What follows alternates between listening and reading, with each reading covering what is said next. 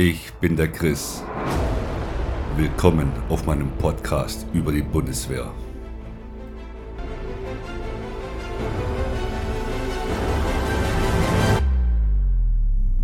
Herzlich willkommen zu meinem Bundeswehr-Podcast zur achten Folge mit dem Thema Frauen bei der Bundeswehr. Und heute bin ich nicht alleine. Ich habe heute einen Gast und zwar die Esther. Ähm, ist Personalstabsunoffizier, wechselt aber gerade zum Sanitätsmaterialfeldwebel. Und da möchte ich jetzt einfach mal ein schönes und nettes Hallo da lassen. Hallo Esther. Hallo Chris. Vielen Dank für die Einladung. Esther, wenn, wenn es okay für dich ist, würde ich ähm, dir mal eine direkte Frage stellen. Ja, klar, frag mich. Ich kriege so oft von Zuhörern die Frage gestellt, hey Chris, sag mal, gibt es eigentlich gravierende Unterschiede zwischen Soldaten und Soldatinnen, also im Geschlecht? Esther, ich würde dir einfach mal die Frage weitergeben. Du als Frau, ähm, kannst du da ähm, irgendwelche Sachen ausmachen, wo man sagt, äh, ihr werdet vielleicht sogar bevorzugt oder irgendwas? Ja, Chris, es äh, gibt Unterschiede, das kann ich dir aus eigener Erfahrung sagen. Zum Beispiel beim DSA, beim Deutschen Sportabzeichen, da ist es halt bei den Zeiten, dass die Frauen dann mehr Zeit haben, zum Beispiel um einen 3000 Meter Lauf zu machen und haben dann zum Beispiel 18 Minuten und haben damit Gold, je nachdem welche Altersklasse das halt auch betrifft. Und bei den Männern ist es dann zum Beispiel schon eine 3 oder eine 4 als Note. Ähm, kann es sein, dass das deutsche Sportabzeichen auch im Zivilen Unterschiede gemacht werden oder nur bei der Bundeswehr? Das kann ich dir leider nicht so genau beantworten, dadurch, dass ich halt seit 13 Jahren jetzt schon bei der Bundeswehr bin und noch nie draußen im Zivilen halt war. Esther, ich habe gerade mal gegoogelt, ich wusste es nämlich auch nicht. Ähm, Im Zivilen ist es auch so dass Männer und Frauen tatsächlich unterschiedlich bewertet wird. Tada. Okay. Ähm, ich hätte direkt eine Anschlussfrage. Ich kriege oft die Frage gestellt zum Thema, ob Frauen und Männer bei der Bundeswehr, also vom Geschlecht, ja, ob die Frauen bevorzugt werden. Also ich sagte immer, nee, also ich kann da jetzt nichts feststellen, aber ich kenne ja auch nicht jeden Kameraden. Ähm, wie siehst du das? Werden Frauen bevorzugt oder besser behandelt? Also aus meiner Erfahrung her kann ich sagen, dass es da keine Unterschiede gibt, dass Frau und Mann gleich behandelt werden. Also stimmen diese Gerüchte nicht, dass Frauen es einfacher hätten bei der Bundeswehr? Nein, dieses Gerücht stimmt definitiv nicht. Und du als Frau, äh, das mag ja was heißen, ne? Ja, definitiv. Und ich bin ja jetzt auch schon lange dabei und habe halt auch schon viel mitbekommen und daher kann ich halt sagen, dass äh, dieses Gerücht definitiv nicht wahr ist. So, ihr habt es gehört ähm, von äh, einer Kameradin. Äh, wie lange bist du schon dabei, Esther? Zehn Jahre? Mehr, gell? Mehr, also jetzt äh, bin ich seit äh, kurzem im 13. Dienstjahr. Und das will ja was heißen. Eine Kameradin, Soldatin, die sich jetzt im 13. Dienstjahr befindet, ja. Und das Gleiche eigentlich sagt wie ich, dass Frauen äh, nicht besser behandelt werden oder bevorzugt werden. Ja, also das Gerücht können wir mal ähm, streichen von unserer Liste. Ja. Ähm, wir haben ja viele Zuhörer, auch weibliche Zuhörer. Und die haben immer äh, ein bisschen Angst. Die sagen immer zum Hey Chris, eigentlich möchte ich mich bei der Bundeswehr bewerben. Eigentlich, ja. Und da würde ich dich jetzt gleich mit ins Boot holen, Esther. Ähm, ja. Viele trauen sich nicht zur Bundeswehr zu gehen, weil die Aussage kommt, das ist doch eine reine Männerdomäne. Ähm, wie siehst du das? Ähm, die Bundeswehr hat sich ja sehr entwickelt die letzten Jahrzehnte. Würdest du sagen, dass es eine wirklich reine Männerdomäne gibt oder meinst du aus deiner Sicht, der Frauenanteil ist gestiegen bei der Bundeswehr?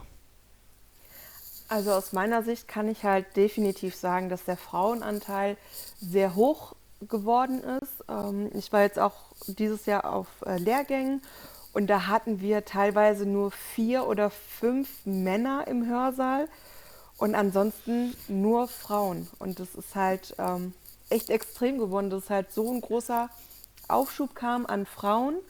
Und ähm, ich finde das halt echt toll, dass man sich halt als Frau damit halt auch auseinandersetzt und sagt, okay, ich möchte zur Bundeswehr gehen.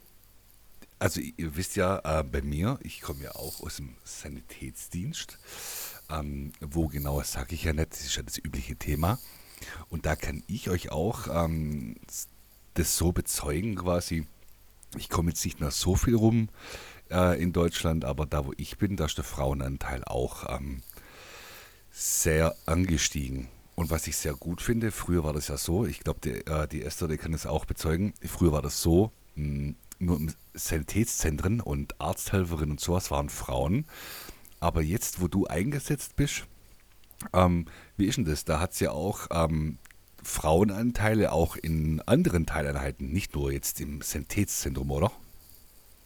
Nee, also bei uns jetzt gerade aktuell ist es sehr ausgeglichen, muss ich sagen. Wir haben aber auch sehr viele äh, Zivilangestellte bei uns in der Abteilung und das ist halt dann auch wieder ein größerer Frauenanteil und deutlich weniger Männer, muss ich ganz ehrlich sagen. Also Frauen sind echt äh, im Kommen.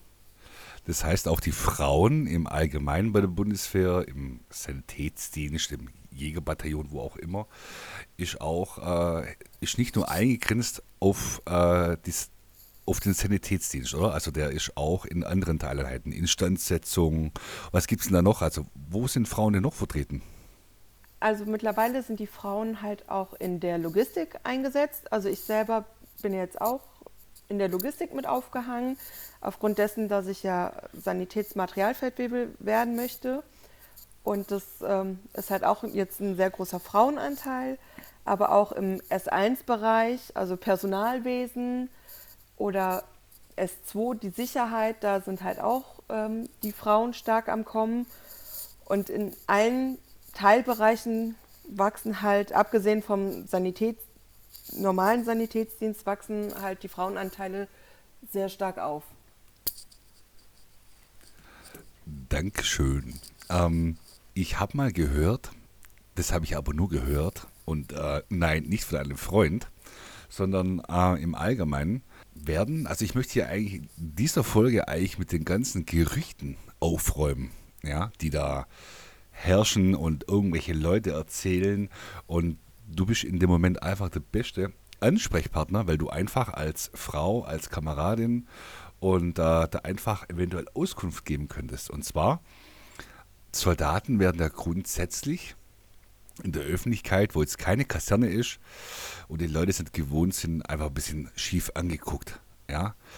Wie siehst du das als Frau oder deine eigene persönliche Erfahrung, wenn eine Frau in Uniform, also in Militär- bzw. Bundeswehruniform, sind da immer noch so Blicke, die dann so sagen, hm, eine Frau in Uniform, was ist denn da los? Also ich äh, kann halt aus Erfahrung sagen, dadurch, dass ich auch mal eine Zeit lang mit den öffentlichen Verkehrsmitteln von A nach B fahren musste und das war halt echt ähm, ein komisches Gefühl, das erste Mal in Uniform mit der Bahn zu fahren und man wurde halt wirklich angestarrt, muss man schon wirklich sagen, aber auf eine mhm. positive Art und Weise und besonders finde ich Kinder, die kamen dann halt auch zu einem hingelaufen und haben gesagt, dass es total toll finden. Und die Eltern kamen dann halt auch und haben gesagt, wir finden es toll, dass sie als Frau bei der Bundeswehr sind und halt jeden Tag das Beste halt machen. Und das war einfach so an sich auch das beste Lob, was man halt jemals bekommen kann von Fremden, die einfach so eine Wertschätzung einem geben. Auch wenn es halt sich komisch anfühlt, in Uniform wie auf dem Präsentierteller da zu sein. Also das muss ich auch sagen, ne, wenn ich in der Nähe von der Liegenschaft irgendwie einkaufen bin, da merkt man schon, dass die Leute so das gewohnt sind. Da kommen Soldaten in den Lidl oder den Aldi oder zum Rewe, ohne jetzt hier Werbung zu machen. Äh, das merkt man einfach, die Blicke sind sehr ignorant, so auf die Art kennen wir schon. Ne? Aber es gibt halt auch äh, äh Städte und Dörfer, wo man halt durch muss oder wie auch immer und die kennen das halt nicht. Der, der, da merkt man das auf jeden Fall, dass die Leute echt so gucken. Und das Schlimmste ist immer, wenn die Leute immer versuchen, da muss ich jetzt selber lachen, wenn die Leute versuchen, heimlich zu gucken, aber es nicht funktioniert. Na, das ist immer so eine Katastrophe ein bisschen, finde ich. Ja, aber was ich halt auch als Negativbeispiel, ich weiß nicht, ob man es so bezeichnen kann, aber halt auch mal ansprechen möchte, ist, man wird halt gerade, ähm, also als Beispiel, ich war halt mal in Köln am Bahnhof ähm, aus dienstlichen Gründen und da wurde ich dann wirklich von Obdachlosen oder wie auch immer man die bezeichnen möchte, wurde ich halt angeschnurrt von wegen, ich soll doch äh, Zigaretten abgeben oder ich soll mit denen reingehen, damit die was zu essen bekommen. Und das war wirklich, man konnte das den Leuten ansehen, normale Menschen haben sie nicht angesprochen, aber Leute, die Uniform anhatten, da sind die halt hingelaufen und wollten von denen Geld haben. Okay, krass. Ja, und das ist mir halt ähm, mehrfach passiert, deswegen fahre ich jetzt auch wieder weniger Bahn. Und das ist halt echt so ein komisches Gefühl, wenn du dann auch noch als Frau alleine an einem Bahnhof bist und da ist keiner, außer ganz viele obdachlose Menschen. Manche, die können ja auch wirklich nichts dafür, aber bei manchen mhm. ist ja auch, ähm, die kommen hier hin und die leben dann von der Straße oder auf der Straße. Das ist halt echt ein ganz komisches Gefühl gewesen und ich war halt auch mega froh, als ich dann fünf Minuten später in den Zug einsteigen konnte und wieder wegfahren konnte. Also es war echt nicht schön. Das wäre jetzt meine nächste Frage gewesen, die hast du aber schon beantwortet. Du hast positive Erfahrungen gemacht und es sind quasi deine negativen Erfahrungen. Aber ich glaube, ähm, ich glaube, die Uniform, die schützt auch ein bisschen, weil ich glaube, wäre schon normal angezogen gewesen, wär, würden dich vielleicht andere Leute dumm anmachen. Ich weiß jetzt, das kann man so pauschal ja nicht sagen, ne? aber das ist so deine schlechte Erfahrung gewesen, so im Allgemeinen. Also klar, es gehören halt positive und negative Erfahrungen mit dazu, aber überwiegend hat man halt wirklich ein positives Feedback und positive Erfahrungen, die man sammelt. Und das Negative, das gehört halt auch mit dazu, weil man hat sich ja auch mit dem Beruf auseinandergesetzt und man weiß ja auch, worauf man sich einlässt. Und man ist halt dann auch Staatsbürger in Uniform und das ist halt immer so ein Blickfang, egal ob man es möchte oder nicht. Und man steht halt immer irgendwie im Fokus und deswegen sollte man halt auch immer vorbildlich sein und zum Beispiel halt auch, wenn du in Uniform einkaufen gehst, dass man dann halt auch mal Leute vorlässt, finde mhm. ich halt. Egal, ob man jetzt im Dienst ist oder außer Dienst, wenn man das halt gerade auf dem Heimweg macht, ähm, finde ich, gehört das dazu. Oder halt auch älteren Menschen dann einfach auch unterstützen. Das mache ich halt auch, wenn ich keine Uniform anhabe, weil das habe ich halt mal so gelernt, dass man halt auch anderen Menschen halt hilft und deswegen finde ich, äh, habe ich auch damals die richtige Entscheidung für mich getroffen, dass ich gesagt habe nach der Schule, okay, ich mache die Ausbildung und dann gehe ich halt äh, zur Bundeswehr. Das war jetzt echt ein schöner Satz, da können sich echt viele eine Scheibe davon abschneiden an die Zuhörer. Ähm, es geht nicht darum, ob ihr Uniform anhabt oder nicht. Zivilcourage und Hilfsbereitschaft, die gehört allgemein ein bisschen mehr äh, äh, ins Leben, dann geht alles ein bisschen einfacher, würde ich mal sagen. Ich hätte jetzt noch ähm, ein paar außergewöhnliche Fragen, wenn du noch Zeit hast. Ja, klar, frag mich.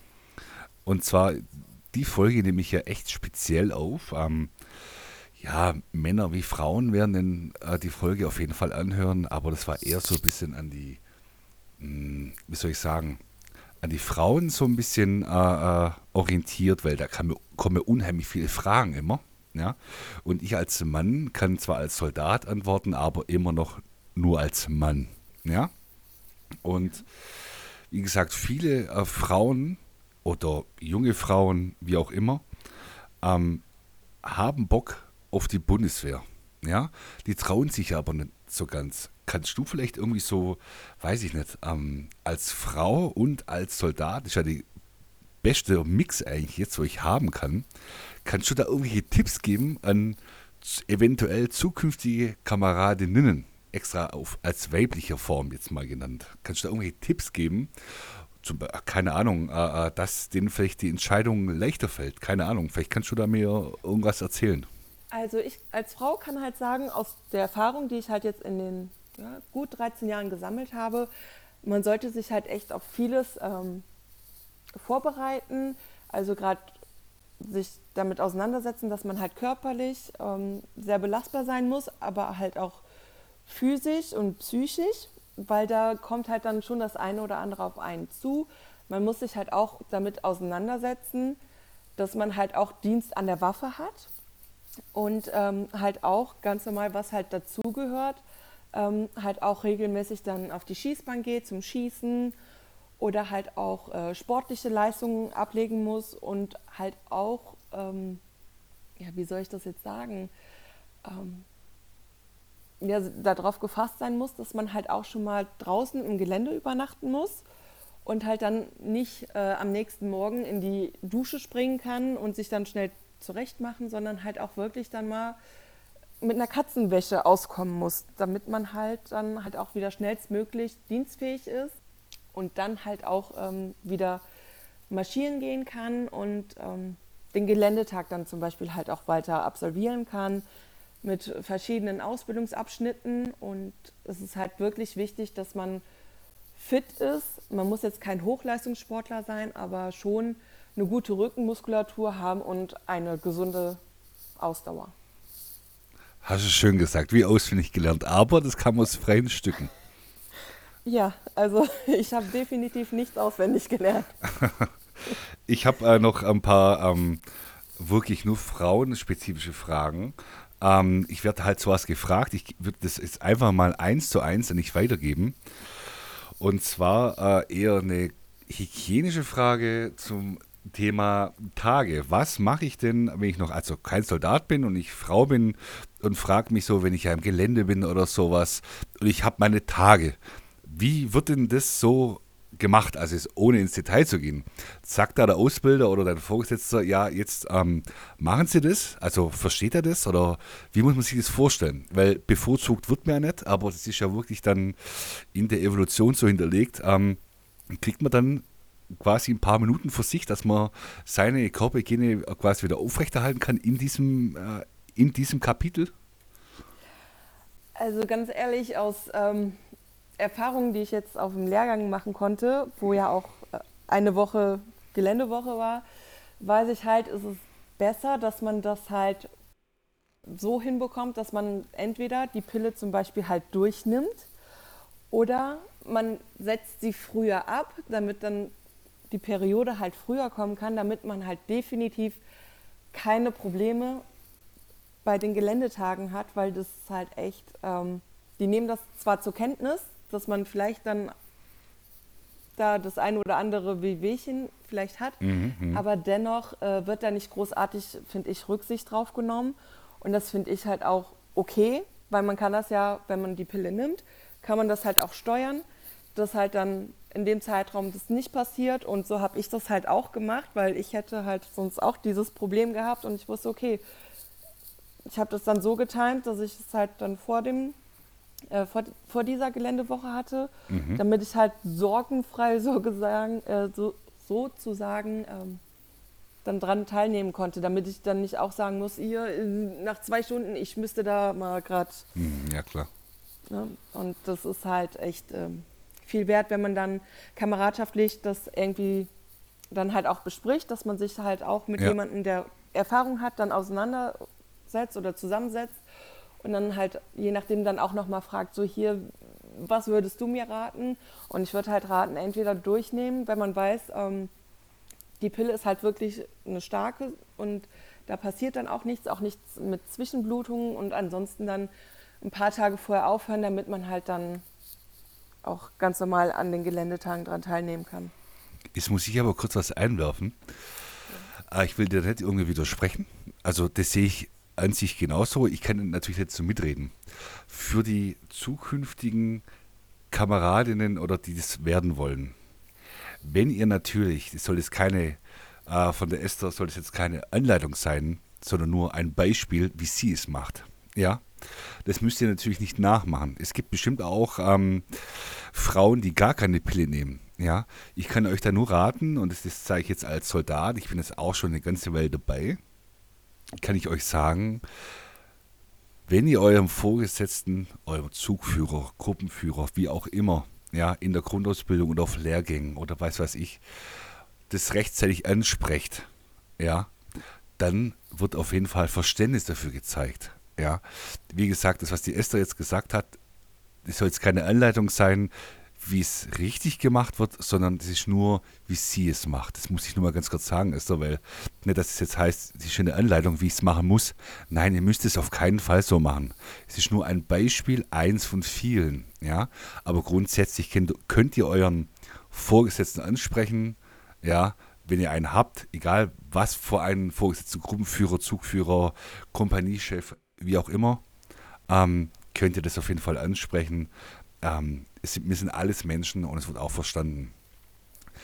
Ansprechen in dem Sinne, nicht weil ihr, weil man sagt, hm, ich muss es sagen oder überhaupt. Es liegt einfach daran, wenn ihr zum Beispiel, es gibt jeder Mensch unterschiedlich, kann, ich kann jetzt nicht so mitreden, aber ich kann sagen, jeder Mensch ist unterschiedlich und ich weiß, manche Frauen haben es ein bisschen mehr, manche Frauen haben es ein bisschen weniger, dass einfach der Vorgesetzte darauf vorbereitet ist und sich nicht wundern muss, warum er alle zwei Stunden auf Toilette müsst, in den unangenehmsten Situationen.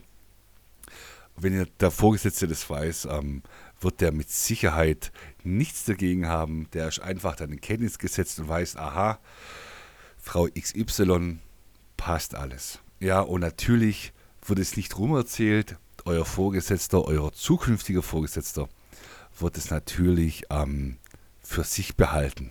Na? Also deswegen, wenn da was wäre, könnt ihr das auch gerne melden, äh, eurem Vorgesetzten oder wie die Esther das machen. Das ist euch überlassen. Na?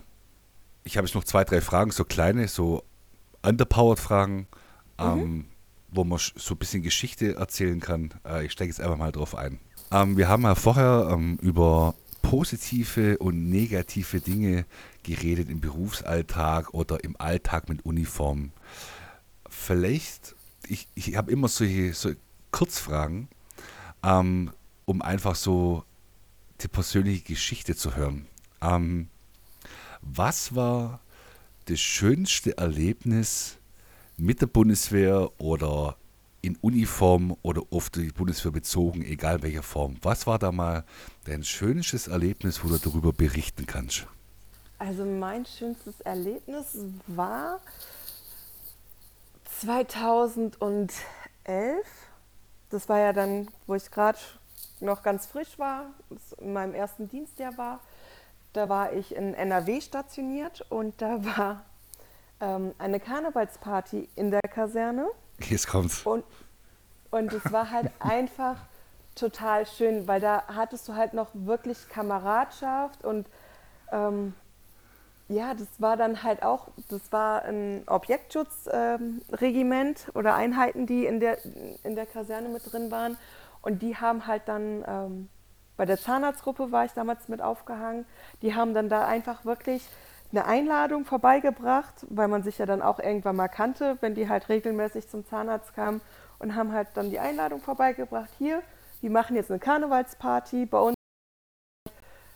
Zieht an, was ihr wollt und kommt dann bitte einfach rüber. Und das war halt so schön, weil halt dann diese ganze Einheit da war und Teile halt auch von der Zahnarztgruppe oder halt auch vom ähm, normalen Sandbereich. Und es war halt einfach total schön, dieses beisammen sein und äh, sich halt dann auch austauschen, weil diese Einheit ist halt auch regelmäßig immer in Einsatz äh, geflogen. Und das war dann halt auch für die nicht immer ganz so schön, wenn die dann regelmäßig dann im Einsatz waren, wiederkamen, hatten dann äh, eine Kur, je nachdem noch ein paar Wochen Urlaub und dann mussten die teilweise halt schon wieder in Einsatz und deswegen haben die sowas halt einfach total geschätzt, äh, dass man halt sagt, mhm. ja, ich bleibe nach Dienst und dann trinken wir zusammen ein Bierchen oder feiern halt einfach mal, ich glaube, das war sogar mitten im April oder im Mai, Karneval.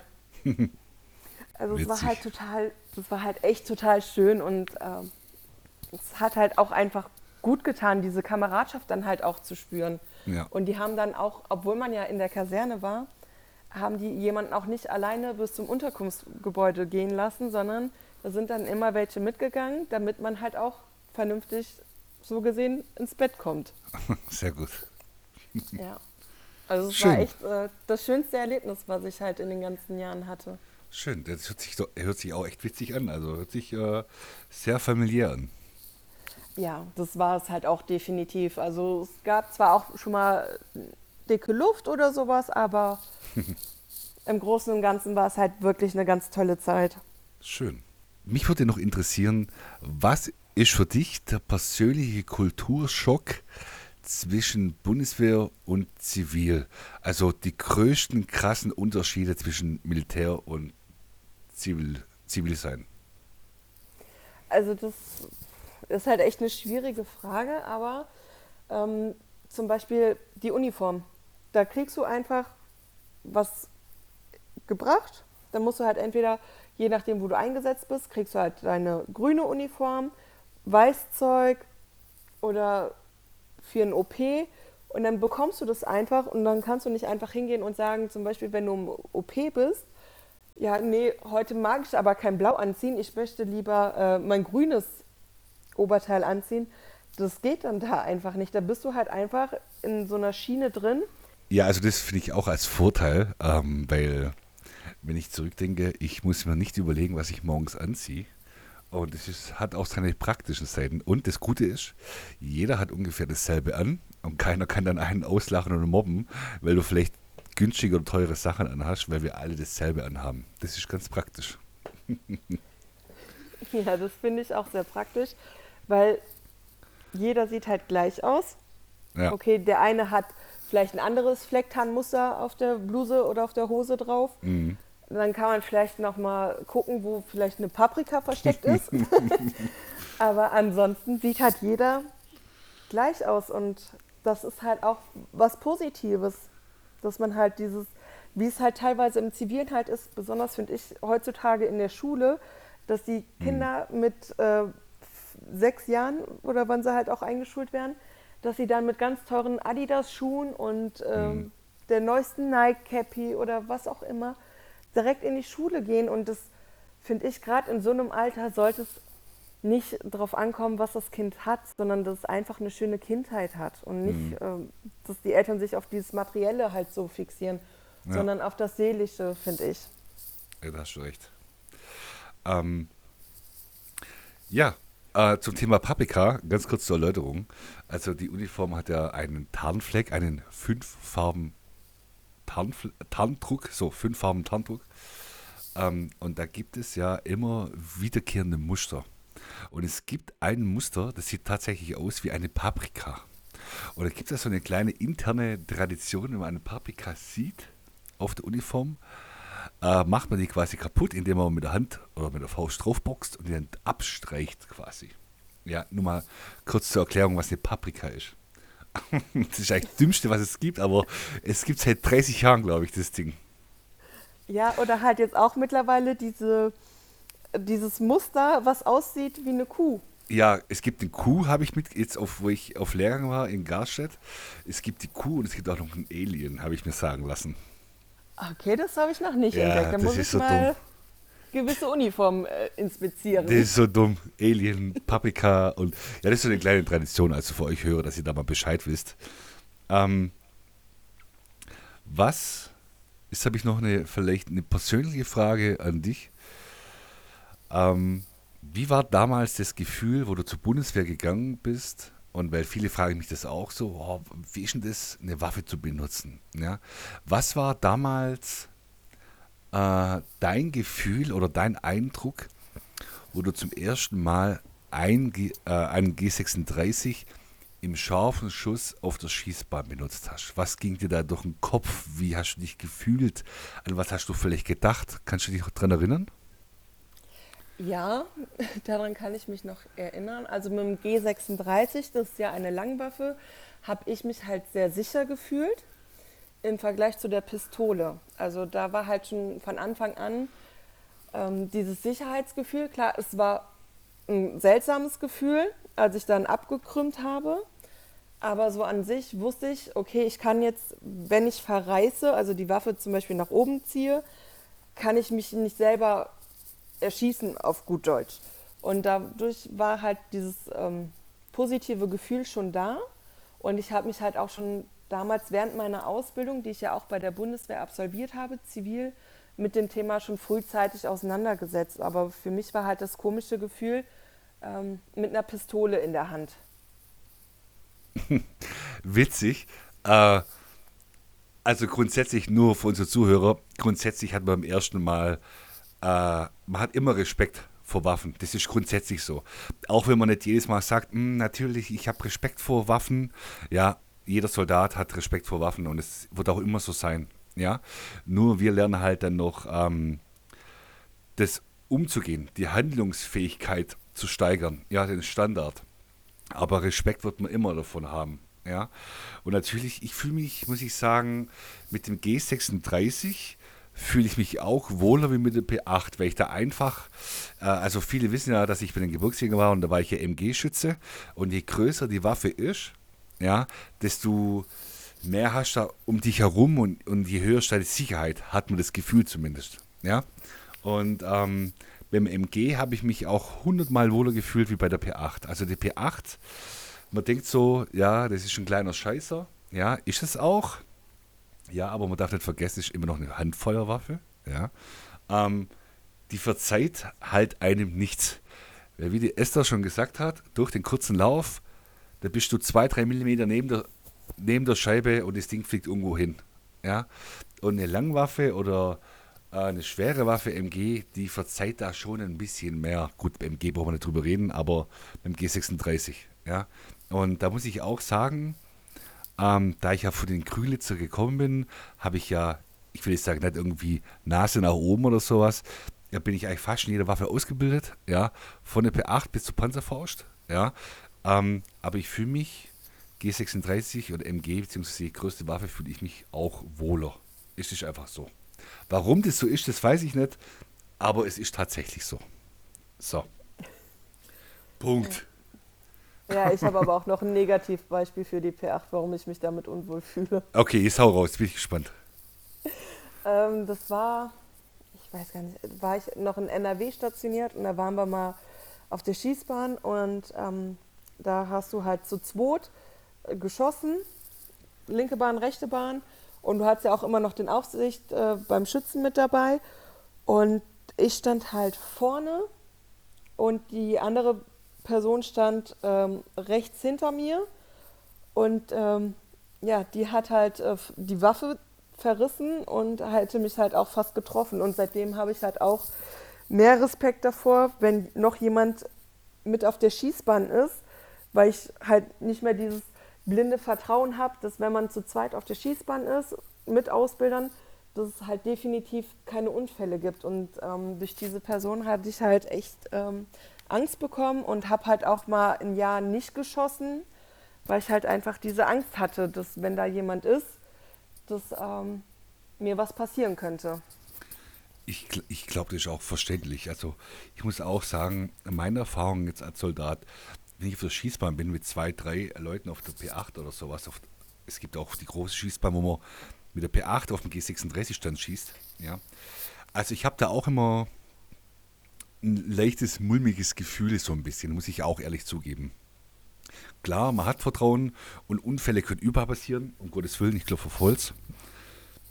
Aber man hat immer so ein bisschen, natürlich, Waffe, scharfe Munition, das ist natürlich eine andere Hausnummer. Das ist einfach so, ja. Und man sollte da immer äh, stets Respekt davor haben, ja. So, das war jetzt so mein Abschlusssatz zu dem Thema. Mhm. Ähm, ich äh, vielen Dank, dass du da warst, dass du äh, dich bereit erklärt hast, äh, mit einzusteigen und da viele Fragen beantwortet hast, wo ich auch nicht die Antwort wusste. Ja, man weiß aber nicht alles. Vielen Dank dafür, dass du da bist. Gerne. Und ähm, ja, liebe Leute, das war's von unserer Folge ähm, Frauen bei der Bundeswehr. Ähm, die Esther, werde ich äh, in der Beschreibung bei Spotify, iTunes, Google Play und Amazon Music, werde ich das in den Kommentarfeld reinschreiben. Äh, ihren Username, falls ihr Bock habt und da ihr Interesse habt, äh, da Fragen zu stellen oder ihr wollt einfach mal wissen, wie die Esther aussieht, ähm, wir haben es vorher schon abgeklärt, das ist in Ordnung. Ich äh, teile da den Instagram-Profil und ähm, den TikTok-Link. Äh, wenn ihr da Bock habt, könnt ihr gerne ähm, ihr schreiben oder mal stalken oder gucken, wie auch immer. und ähm, ja, vielen Dank an alle Zuhörer. Ähm, das war's von unserer Seite. Äh, wir hören uns dann in der nächsten Folge. Vielen Dank fürs Zuhören und nicht vergessen, www.derchris-podcast.de findet ihr alle Infos, ja, und auch bald zur neuen Sendung. Vielen Dank fürs Zuhören. Bis dann. Ich wünsche euch was. Ciao, ciao.